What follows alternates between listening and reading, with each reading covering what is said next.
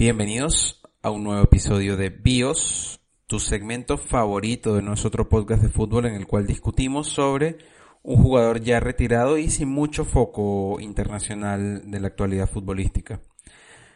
En esta oportunidad, eh, ante nada, antes de, antes de empezar, queremos agradecerles por eh, el crecimiento bastante importante que hemos tenido en las últimas semanas. La verdad, estamos bastante agradecidos.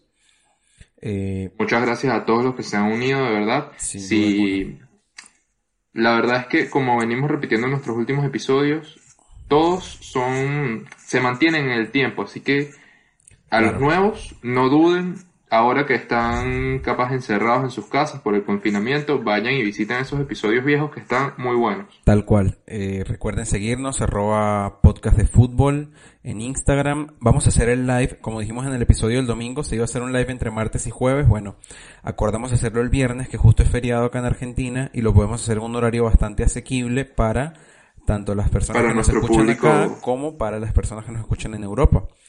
Exactamente. El live va a ser el viernes a las 16 horas de Argentina, es decir, 20 horas de España. Recuerden seguirnos, arroba podcast de fútbol, porque vamos a hablar de un tema bastante interesante y son las opiniones impopulares en el fútbol actual. Todas estas opiniones que generan mucha polémica, ¿no? Exacto. Y también una cosa que les iba a comentar es que vayan y también se pueden meter en nuestro YouTube, que obviamente está inactivo desde hace varios meses, pero los episodios viejos los pueden ver ahí, si nos quieren ver nuestras hermosas caras ahí. Totalmente. Esa es otra oportunidad que van a tener el día viernes en el live, que van a poder verme a mí. Ahora, para entrar en tema rápidamente, esta semana elegimos hablar de Boudewijn Senden. La verdad no sé si se pronuncia así, pero bueno, es un exfutbolista holandés que se desempeñaba de centrocampista. Podría decirse que como interior, pero con una presencia bastante recurrente en el área rival, como una especie de falso extremo. Eh, con términos actuales podría decir, a mi parecer, que era más como un box-to-box inglés, porque tenía una zurda bastante potente y era muy reverente de cara al arco. Tenía muchísima llegada y era muy bueno en la presión adelantada. Eh, nace en Maastricht, la capital de la provincia de Limburgo, al sur de los Países Bajos, casi casi bordeando el país. Es formado en las inferiores del PSB.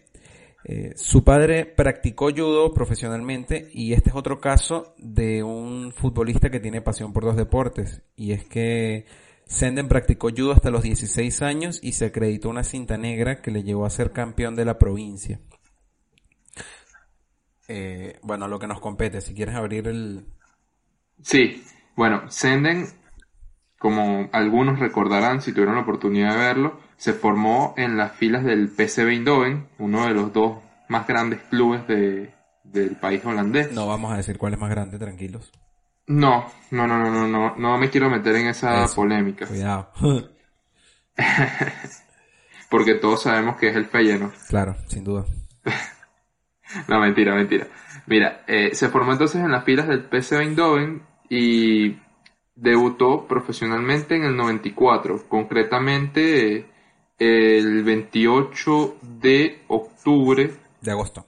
De, agosto, perdón, de 1994, recién empezando la temporada básicamente, cuando el equipo de Eindhoven visita al Vitesse, que hoy es la cantera del Chelsea.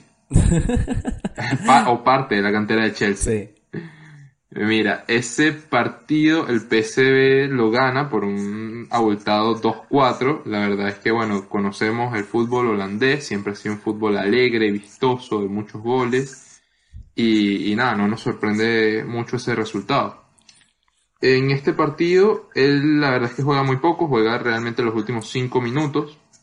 Pero a partir de ahí empieza a alternar partidos completos con ingresos en el segundo tiempo que, bueno, más o, mal o bien le van valiendo para tener cierta continuidad. Claro, y no, y Senden nació en el 96, en el 76, ya para el 94 tenía 18 años, así que... Sí, así que era bastante joven. Sí.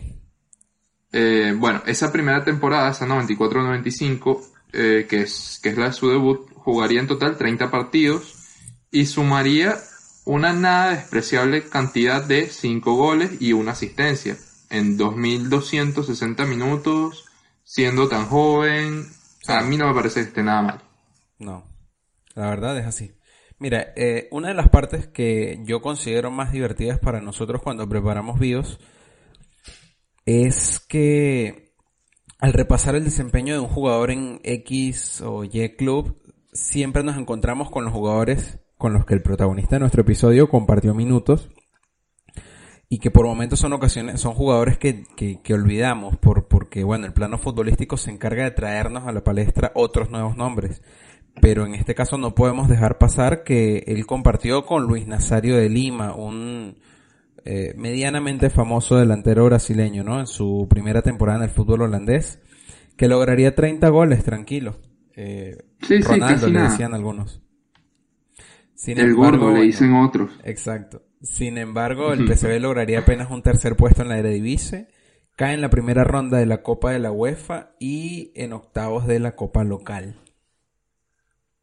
Sí, bueno, no es una temporada tan, tan buena porque no, no obtienen ninguno de los títulos importantes. Tal cual. Pero, pero bueno, para la temporada siguiente, la 95-96, Senden juega 28 partidos. Eh, en los cuales, bueno, mejora sus números, sus anotaciones, ya que participa en 11, en total serían 8 goles y 3 asistencias, mucho mejor que la temporada anterior. Sí, sí, sin duda. La, esta, estas asistencias, la verdad es que eran bastante particulares, y es que al ser una especie de todocampista, con, con este despliegue físico, y, y ejercía, ya que ejercía mucha presión en zonas adelantadas, recuperaba muchos balones en las zonas de los tres cuartos hacia adelante de la cancha. Y... ¿Te está gustando este episodio?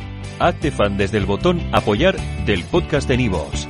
Elige tu aportación y podrás escuchar este y el resto de sus episodios extra. Además, ayudarás a su productor a seguir creando contenido con la misma pasión y dedicación.